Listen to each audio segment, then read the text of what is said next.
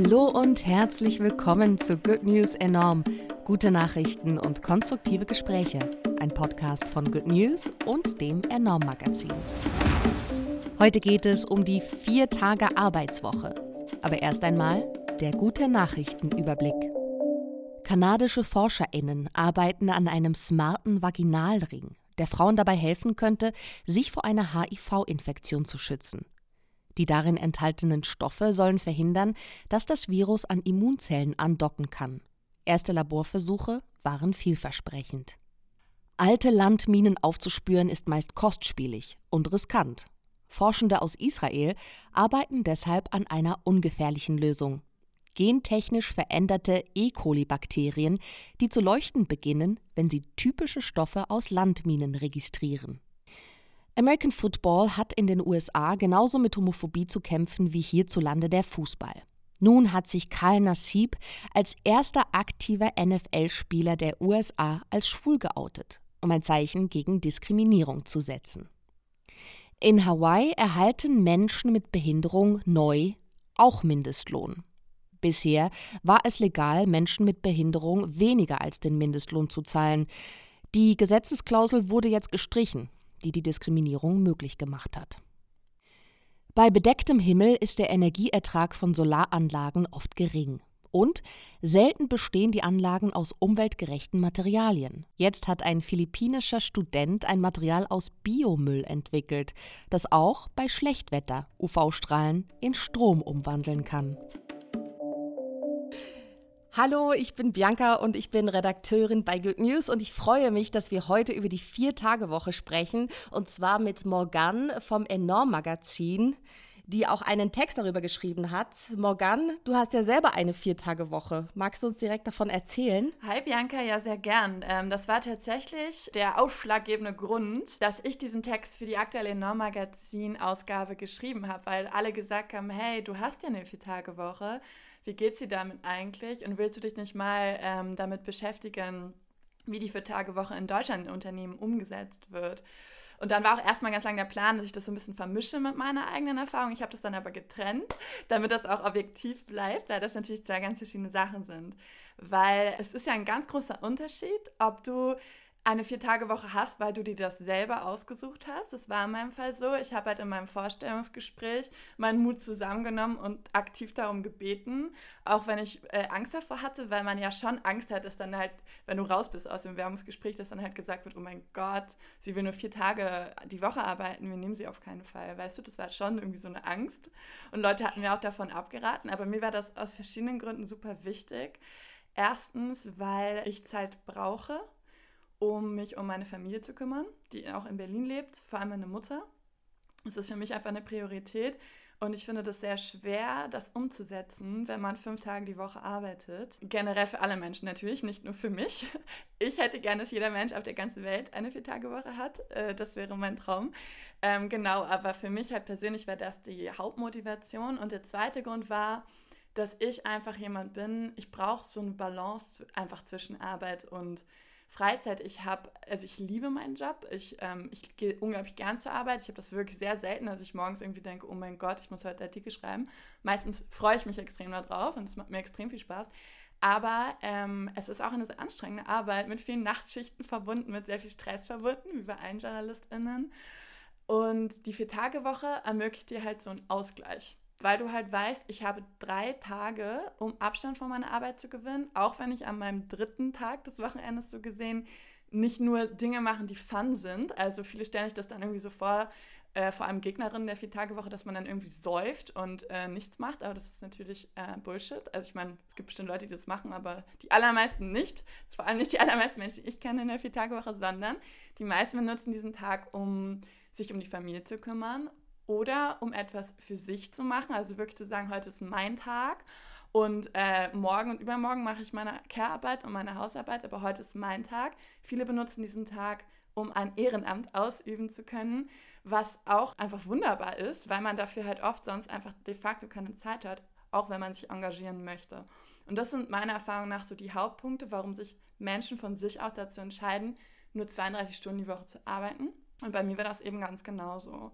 Und ich hatte Glück und mein Arbeitgeber, äh, das Enorm-Magazin, hat mir das sofort erlaubt. Ich konnte es gar nicht glauben.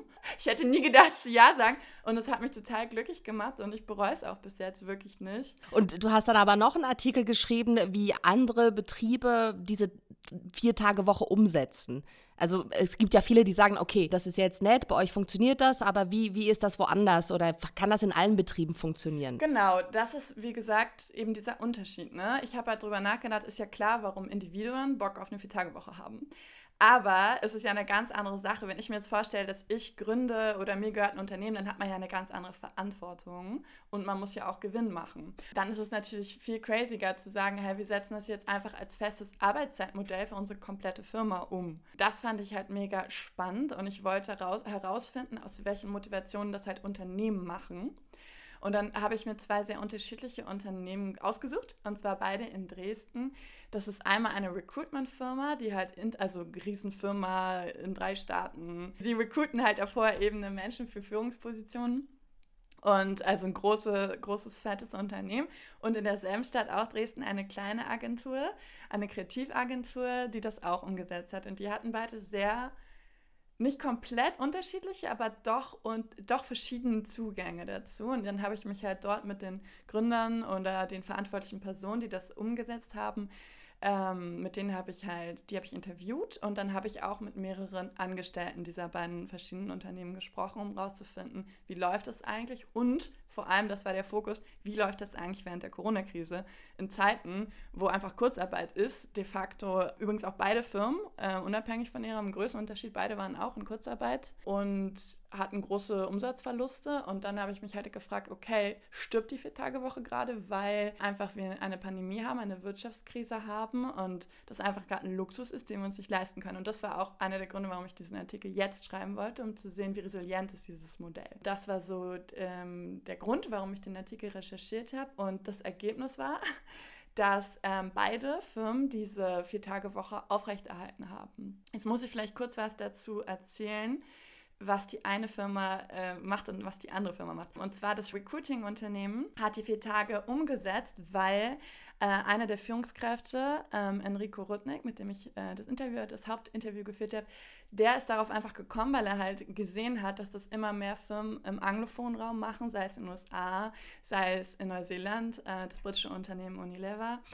Um, sei es Microsoft, die ja auch einen Versuch ähm, durchgeführt haben zu der Vier-Tage-Woche in Japan. Und dann dachte er sich so, hey, wieso können wir das nicht auch? Und hat es halt bei einem großen Meeting der Führungskräfte vorgeschlagen und wurde ausgelacht.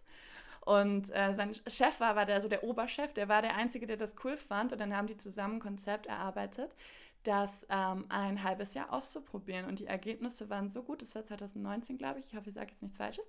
Die Ergebnisse waren so gut, dass sie dann gesagt haben, hey, wir lassen es jetzt einfach. Und jetzt sind die halt unbefristet in dieser Vier-Tage-Woche. Und das fand ich halt mega spannend. Und dann habe ich aber gesagt, okay, und wie macht ihr das? Weil das machen die nämlich. Die zahlen auch bei einer Vier-Tage-Woche das Gehalt einer Fünf-Tage-Woche plus einige sehr großzügige Boni. Und dann meinte ich so, ja, okay, wie macht ihr das denn, ohne einen krassen Verlust einzufahren?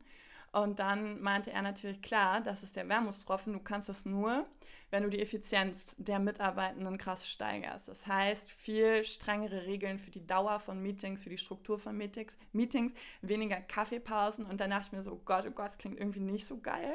Das klingt nach sehr viel Stress. Dann meinte er aber, dass die Leute halt so viel Power aus dem langen Wochenende ziehen, dass ähm, sie das ausgleichen können, dass sie halt einfach effizienter arbeiten, auch weniger dazu neigen, also ich weiß nicht, wie es dir geht, aber die meisten von uns machen das, auch ich. Äh, es ist nun mal so, dass du dich während deiner ähm, Arbeitszeit manchmal um dein krankes Kind kümmern musst oder deinen Klempner anrufen musst oder du hast sonstige Sachen zu erledigen, die nicht irgendwie bis in den Feierabend warten können, weil dann niemand mehr rannimmt. Und er meinte aber auch, dass halt viele Leute diese Aufgaben dann auch so ein bisschen in, in den freien Tag mehr verlagern, dass sie konzentrierter sind und so weiter. Okay, also es, es scheint sehr gut zu funktionieren. Ja, also sie haben halt eine firmeninterne Auswertung gemacht, die sehr interessant ist. Ich habe das alles in meinem Artikel aufgelistet. Natürlich ist das nie objektiv. Um echte, äh, sagen wir mal, wissenschaftlich bombensichere Ergebnisse zu haben, müsste das natürlich eigentlich eine unabhängige Untersuchung von außen sein weil ansonsten kann man nicht davon sprechen, dass es eine ähm, unabhängige Untersuchung ist. Dennoch sind die Daten recht interessant, weil es halt eine anonyme Mitarbeitendenbefragung war, die diese Daten hervorgebracht hat.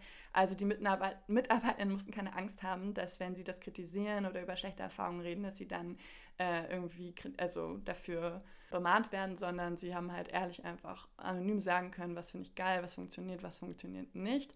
Die sind unter äh, anderem zu dem Ergebnis gekommen, dass die allermeisten ähm, das volle Pensum aus der Fünf-Tage-Woche jetzt auch in vier Tagen schaffen. Und noch mehr Leute haben halt angegeben, dass sie einfach viel äh, ausgeglichener sind, dass sie happier sind, ähm, sowohl in der Mental Health als auch in der körperlichen Gesundheit, weil sie zum Beispiel mehr Zeit für Hobbys haben. Dennoch muss man natürlich sagen, wie gesagt, also der Preis dafür in dieser Firma ist halt echt so eine, also es klingt für mich nach einer sehr krassen Disziplin, äh, einer sehr engen Taktung. Und ich weiß auch nicht, ob mir das so gefallen würde, weil du halt, ja, also ich weiß nicht, Bianca, wenn du, du und ich jetzt zum Beispiel im Beruf wären, und wir hatten halt, wir haben uns ewig nicht gesehen und dann hätten wir Bock zu quatschen und dann wüssten wir aber die ganze Zeit so, oh shit, wir dürfen aber nicht länger reden als 15 Minuten. Das ist ja auch irgendwie schade. Also da entstehen ja auch äh, gute Sachen. Das stand ja, glaube ich, auch in deinem Artikel, dass der eine Gründer oder die verantwortliche Person meinte, dass die besten Ideen ja auch mal eben in der, in der Teeküche entstehen können und dass es ja auch genauso wichtig ist und zu, einem, zu einer Unternehmenskultur gehört. Total. Und das, äh, das ist auch der Grund, warum ich es so cool fand, diese beiden Unternehmen gegenüberzustellen, weil der Gründer von der Kreativagentur, ähm, Frische Fische nennen die sich, richtig süß, die sind in Dresden und Berlin. Und der meinte halt auch zu mir, er glaubt halt nicht an dieses vier Tage bei fünf Tage Bezahlung, weil es für ihn, also Zitat, er meinte halt, es ist eine komplett kapitalistische Perspektive, damit identifiziere ich mich nicht. Er meinte halt zu mir, seine Motivation für flexibles, für ein flexibles Arbeitsmodell ist das Wohlergehen der Menschen. Und bei ihm ist das Modell deshalb anders. Also wenn du nur 32 Stunden arbeitest, kriegst du auch weniger Gehalt. Das ist bei mir übrigens auch so. Aber dafür ist es bei ihm sehr flexibel. Also bei ihm kannst du halt, wenn du bei dieser Firma angestellt bist, kannst du halt jederzeit sagen, hey, ich möchte jetzt auch wieder mehr arbeiten, weil ich brauche mehr Geld. Ich möchte jetzt noch weniger arbeiten als 32 Stunden die Woche. Und er versucht es dann immer den Wünschen der Angestellten anzupassen. Du hast also eine sehr hohe Flexibilität, aber du hast nicht diese krassen finanziellen Benefits, die diese große Firma ähm, leistet, das Recruitment-Unternehmen. Und da meine ich dann aber wiederum, okay, hier haben wir zwar eine extrem freie Kultur, aber da kann man sich auch nicht so richtig vorstellen, wie das mit dem Umsatz funktioniert. Und, und er meinte dann auch zu mir, ja, wir zahlen dafür einen Preis. Manchmal, wenn wir halt gerade irgendwie mehrere Menschen haben, die Väter und Mütter geworden sind zum Beispiel, die dann natürlich auch in Elternzeit gehen und auch ähm, nicht so oft in Vollzeit erstmal zurückkommen und aber andere auch Bock haben auf eine Viertagewoche und so weiter, dann sei der Preis manchmal dafür, dass man halt auch einen Auftrag verneinen müsste. Also da muss man halt sagen, nicht sorry, wir haben gerade nicht genug Kapazitäten. Aber er meinte, er macht das gerne, weil alles andere wäre für ihn keine Alternative, weil das bedeuten würde, dass die Leute nicht glücklich wären. Jetzt haben wir ja immer darüber gesprochen oder sind davon ausgegangen, dass die Arbeits, der Arbeitsaufwand der gleich große ist, aber auf weniger Tage verteilt und vielleicht dann einfach effektiver angegangen. Es gibt ja auch noch die Theorie, dass durch die Digitalisierung und viele wirtschaftliche Umbrüche wir einfach immer weniger arbeiten werden müssen und dass das vielleicht ja auch ein Modell der Zukunft ist. Also wenn ich zurückdenke, ich habe jetzt die Zahlen nicht genau im Kopf, äh, seit, seit wann es die Fünf-Tage-Woche gibt, aber ich meine, bis in die 50er, 60er Jahre war ja auch Sechs-Tage-Woche einfach die Norm, was sich ja auch verändert hat. Vielleicht ist es ja einfach irgendwann auch so in einigen Branchen zumindest, dass gar nicht viel mehr möglich sein wird, als vier Tage zu arbeiten für alle Menschen. Ja, ein super wichtiges Argument, ein leidtragendes Argument für alle BefürworterInnen der Vier-Tage-Woche. Und es ist tatsächlich dabei sehr wichtig, sich das historisch genau anzugucken, weil dieser Diskurs, dieser Ruf nach einer Fünf-Tage-Woche tatsächlich eine so harte Errungenschaft war, die so lange gebraucht hat, wie du schon richtig gesagt hast, die auch übrigens Vertreter hatte, von denen man das gar nicht denkt. Zum Beispiel Richard Nixon hat sich für eine Vier-Tage-Woche ausgesprochen und hielt es für äh, unvermeidlich, aus genau demselben Grund wie wir, also nämlich ähm, Maschinisierung. Ne? Also, dass wir einfach ähm, unsere Produktion immer weiter ähm, verbessern, vergrößern, effizienter machen durch Technologie. Das war natürlich schon das ganze 20. Jahrhundert und auch Teile des 19. Jahrhunderts ein Thema. Und eines der ersten Länder, das äh, die Fünf-Tage-Woche eingeführt hat oder vor allem die 40-Stunden-Woche war Spanien. Ähm, und das liegt halt natürlich einfach daran, dass es in Spanien und in England und auch in den Vereinigten Staaten damals, also sagen wir mal vom Ende des Ende 19. Jahrhundert bis Mitte 20. Jahrhundert so starke Gewerkschaften gab, die das einfach durchgefochten haben. Ähm, auch Wirtschaftstheoretiker, die sehr berühmt waren, Keynes und so, die haben das auch ähm, befürwortet, aber das war wirklich ein harter Kampf und damals hieß es halt, ähnlich wie wenn man heute von der Viertagewoche spricht, boah, die Leute sind so faul und es geht nur noch um Lifestyle und es geht nur noch um Freizeit und ein ähm, Politiker in den USA meinte auch, ähm, als das erste Mal diskutiert wurde in den USA, meinte er auch, dass alle Menschen, die sich ernsthaft für die Fünf-Tage-Woche einsetzen, dass die einfach äh, sich, die, dass die gar nicht verdienen, sich Amerikaner nennen zu dürfen, weil die einfach so lazy bastards sind. Und das war die Haltung lange. Und es ist wirklich, für mich ist es, ich bin, ich bin studierte Historikerin, Historikerin und für mich ist es halt immer wieder so wichtig, dass man innehält und sagt, hey Leute, Frauenrechte, fünf Tage Woche, das ist alles so hart umkämpft worden, das ist alles noch nicht so lange da. Also Spanien war wirklich das erste Land, glaube ich, 1919 oder 1920 haben die es eingeführt und erst viel später in anderen europäischen Ländern.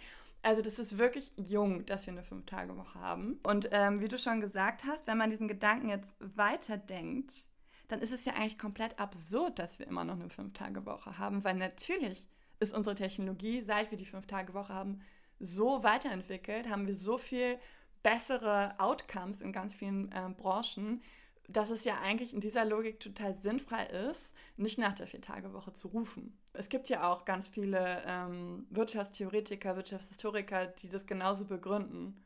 Und was du halt gesagt hast, mit dieser, es ist ja auch eine Angst, muss man sagen, ne? eine Angst vor der Digitalisierung, dass dann immer gesagt wird, die Maschinen nehmen uns die Job, Jobs weg und so weiter. Das kann ich nicht immer ganz so unterstreichen, weil man ja auch davon ausgehen muss, dass auch genau durch diesen Fortschritt neue Jobs geschaffen werden. Aber es ist auf jeden Fall ein Argument. Und es ist auch immer ein Argument der Wirtschaftskrise. Also eines der Hauptargumente für die Fünf-Tage-Woche in den USA war auch die Wirtschaftskrise. Und dass man halt gesagt hat, okay, ähm, wir müssen halt die Arbeit unter mehr Menschen verteilen. Und deshalb äh, brauchen wir eine Fünf-Tage-Woche, damit wir dann halt, die Leute sollen weniger arbeiten, aber dafür werden mehr Menschen eingestellt. Das war eines der Hauptargumente. Und eines der zusätzlichen Argumente, die wir heute anbringen können, ist, dass es mehrere Studien gibt, die beweisen, dass es auch ziemlich geil für den ökologischen Fußabdruck der Menschen wäre, wenn sie nur vier Tage die Woche ins Büro fahren. Also es könnte damit Unmengen von CO2 eingespart werden, weil wir ja leider wissen, in Deutschland ist es auch schlimm, aber in vielen anderen Ländern, vor allem in den USA, wissen wir ja, die allermeisten Menschen kommen mit dem Auto zur Arbeit. Ne? Und ähm, was da allein eingespart werden könnte, ähm, das wäre unglaublich. Also es gibt auch wirklich ähm, Umweltschutzgründe, die dafür sprechen nur vier Tage die Woche zu arbeiten. Und für diejenigen, die halt skeptisch sind und sagen, oh, die Economy und bla, man darf ja auch nicht vergessen, wenn die Menschen frei haben, neigen sie auch dazu, mehr zu kaufen. Der Konsum wird angekurbelt. Genau. Und ich meine, ich bin, ich habe nicht so diesen kapitalistischen Blick auf das Thema, aber wenn man sich in diese Rolle versetzt, dann darf man das halt nicht vergessen. Ne? Da muss man halt echt sagen, Leute, es ist ja auch echt keine äh, magische Rechnung dass doch klar ist, dass Menschen, denen es besser geht, die glücklicher sind, dass die auch besser arbeiten. Dann bin ich glücklicher, dann bin ich motivierter, dann bin ich auch kreativer. Ähm, das haben auch viele Leute gesagt in Befragungen. Bis jetzt aus den ähm, Experimenten, die wir haben dazu, ähm, international haben viele gesagt, es macht mich auch kreativer, weil ich wenn das Gehirn halt mehr Zeit hat, sich auszuruhen von den täglichen Ausgaben, dann ist das ja auch ein Ausbruch aus der Routine.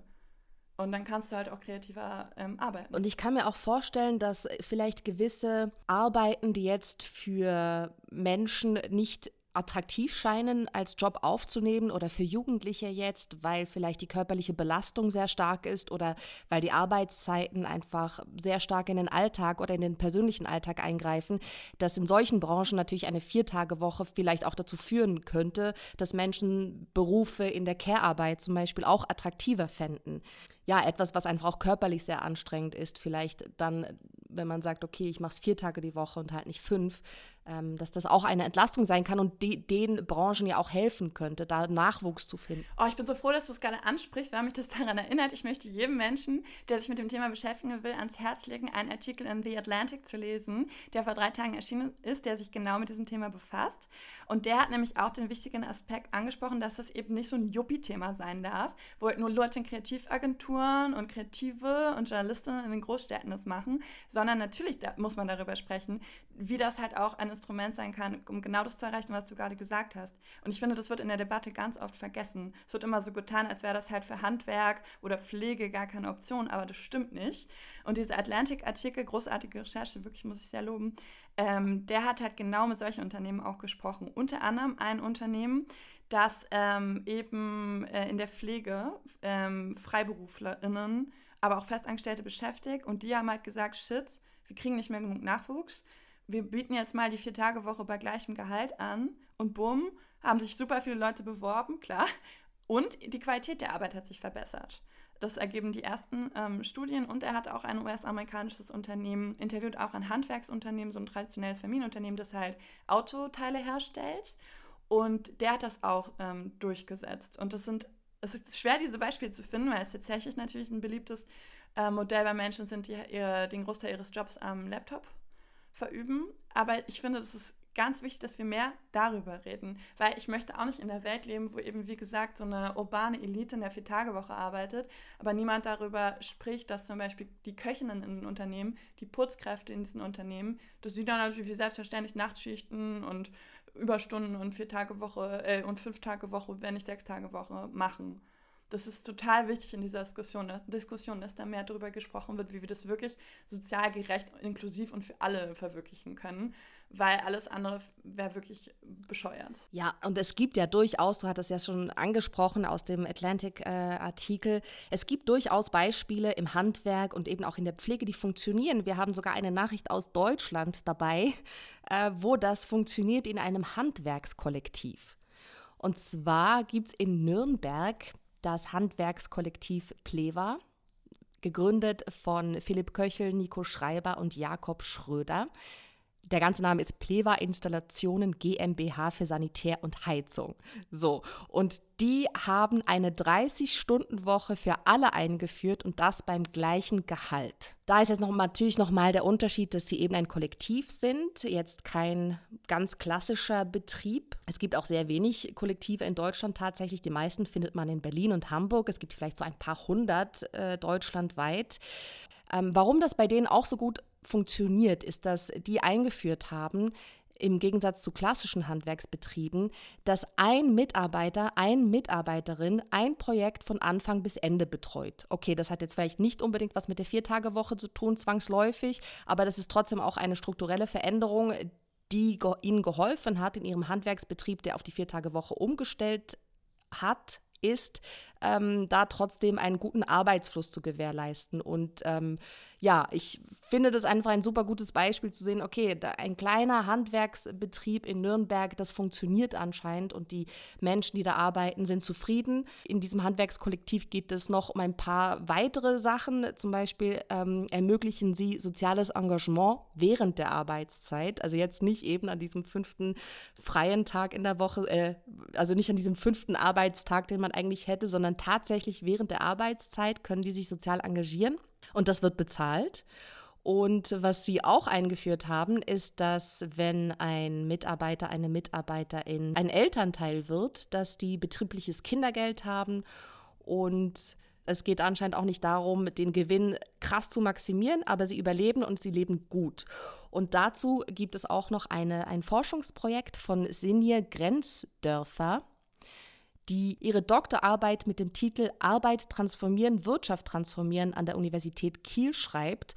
Und sie hat ähm, Betriebe untersucht, in dem Fall vor allem Kollektive, die in Italien gegründet wurden zwischen 2007 und 2013 und hat äh, recherchiert, wie, wie gut es denen heute geht. Und tatsächlich haben solche Betriebe, die eher kollektiv, solidarisch arbeiten, jetzt muss ich es richtig sagen, blablabla, 87 Prozent solcher Kollektive existieren fünf Jahre nach ihrer Gründung noch. Wenn man das vergleicht mit den hierarchisch organisierten Handwerksbetrieben, hat weniger als die Hälfte überlebt. Fand ich sehr interessant. Und ich finde, all diese Beispiele zeigen doch, dass es im Kern, wenn man über die Vier-Tage-Woche spricht, gar nicht darum geht, dass man sich jetzt darauf festlegt, sondern dass man sich eben nicht mehr festlegt auf das System, was wir jetzt ähm, knapp, äh, knapp ein Jahrhundert haben, in Europa, dass äh, wir uns jetzt darauf ausruhen, sondern dass man eben ausbricht und einfach darüber nachdenkt, wie denken wir Arbeit insgesamt anders. Und das kann ein Tool sein, aber wie du gesagt hast, man kann weitergreifen. Ähm, es gibt auch schon erste Unternehmen, die mit noch weniger Arbeitszeit arbeiten. Und was du alles gerade für Beispiele genannt hast, vor allem aus dem Kollektiv, fand ich so schön mit dem, mit dem betrieblichen Kindergeld, mit der Wertschätzung, auch finanziellen Wertschätzung von sozialem Engagement. Das zeigt ja alles einfach ein anderes Menschenbild auch und ähm, auch einen anderen Gemeinschaftsgedanken. Und darum soll es doch gehen. Und ich fand das auch sehr passend in dem Artikel im Atlantic, den ich äh, auch auf jeden Fall, den wir auf jeden Fall in die Shownotes packen werden. Da sagt er am Ende, hey, also der Autor, der das recherchiert hat, der sagt am Ende, hey, wenn wir endlich die, die Vier-Tage-Woche erreicht haben, dann lass uns anfangen, über die Drei-Tage-Woche zu sprechen. Das finde ich halt geil, daran sich mit diesem Thema zu beschäftigen. Es muss ja gar nicht so sein, dass es für jeden optimal ist. Das muss man jetzt auch sagen. Es gibt, solange wir zu niedrige Löhne haben, ist es ein krasses Privileg. Äh, da werden die meisten Menschen sagen, ich muss, aber ich will aber fünf Tage Woche, äh, fünf Tage die Woche arbeiten, weil ich Geld verdienen muss. Das heißt, um das überhaupt möglich zu machen, muss man natürlich erstmal das Wirtschaftssystem grundsätzlich verbessern, gerechter machen. Ja, ich denke jetzt nur noch an ein kleines anderes Tool, was jetzt nicht das Wirtschaftssystem äh, transformiert, aber weil du meintest, okay, vielleicht muss es ja auch nicht immer die Viertagewoche sein, vielleicht gibt es ja auch andere Tools. Da denke ich an die Brotpuristen, heißen die. Das ist ein Bäckereibetrieb in Speyer. Und die haben sich auf die Fahne geschrieben, gutes Brot backen zu guten Arbeitszeiten. Die haben keine Nachtarbeit und keinen Schichtdienst. Also deren Betrieb funktioniert nach ganz normalen, vielleicht etwas früheren, ich sage jetzt mal Bürozeiten. Und zwar war die Idee, der Bäckerinnen-Nachwuchs äh, geht dem, äh, dem Handwerk aus tatsächlich. Also 2020 sind 46 Prozent der Bäckerinnenstellen unbesetzt geblieben. Also das ist ja wirklich wahnsinnig viel. Und einer der Gründe könnte eben auch sein, dass diese Nachtschicht und diese Schichtarbeit für viele Menschen nicht attraktiv ist oder vielleicht auch einfach nicht machbar ist mit Familienverpflichtungen, Care-Arbeitsverpflichtungen etc.